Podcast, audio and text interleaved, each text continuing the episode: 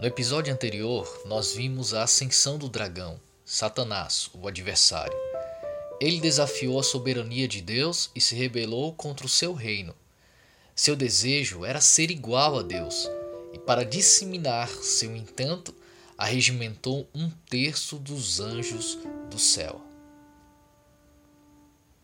O dragão foca sua atenção no mais novo planeta criado, a Terra Nele, agora, em forma de serpente, tenta trazer para o seu lado o primeiro casal de seres humanos. Seres esses criados à imagem e semelhança do Deus eterno. Deus criou o planeta Terra como um mundo perfeito. Ele ordenou que Adão e Eva, os primeiros seres humanos, dominassem a Terra e a governassem. Havia íntima conexão entre humanos, animais e todo o ecossistema. O ser humano permanecia em harmonia com Deus, consigo mesmo, com o próximo e com a natureza. Em Gênesis 2, 16 a 17, nós lemos: O Senhor Deus ordenou ao homem: coma livremente de qualquer árvore do jardim, mas não coma da árvore do conhecimento do bem e do mal, porque no dia em que dela comer, certamente você morrerá. A ordem foi dada a Adão e ele deveria gerenciar o planeta recém-criado, seguindo então a orientação divina. Agora, em forma de serpente, o dragão ataca a obra-prima de Deus. A essa altura, Eva, a companheira de Adão, já havia sido criada e, em um momento de descuido, afastada de seu esposo, Eva tem um encontro com a serpente. Mal sabia que após esse diálogo, sua vida iria mudar radicalmente e a raça humana não seria a mesma. A serpente perguntou à mulher: Deus realmente disse que você não deve comer do fruto de nenhuma das árvores do jardim?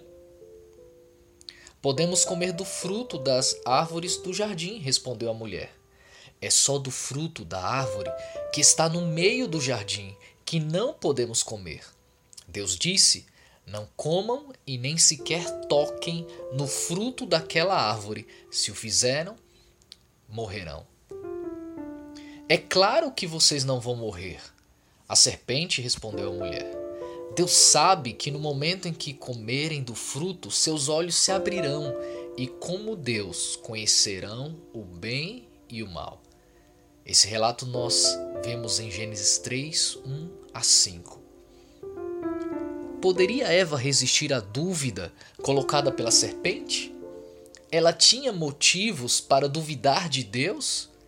Ser como Deus é uma boa proposta para seres criados, você não acha?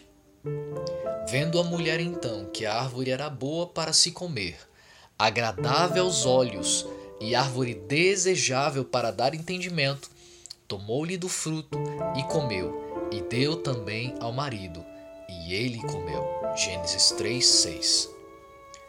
Boa para se comer. Deus tinha dito para não comer. Mesmo assim, Eva viu que não havia problema algum. Agradável aos olhos. Para Eva, o fruto era agradável aos olhos e atrativo. Para ela, não poderia trazer algum dano. Desejável para dar entendimento. Eva caiu na cilada da serpente e se deixou levar pelo anseio de ter um outro status. Sabe, analisando Gênesis 3, 2 a 6, notamos que Adão e Eva romperam primeiramente o acordo que haviam feito com o Criador. Comendo do fruto, agiram como se Deus fosse mentiroso e enganador, e a comunhão foi rompida. O ato de incredulidade, desobediência e ingratidão não apenas rompeu a relação amável do ser humano com Deus e com a natureza, mas alterou a própria essência do ser humano. O dragão prosperou em seu ataque e trouxe à humanidade consequências eternas.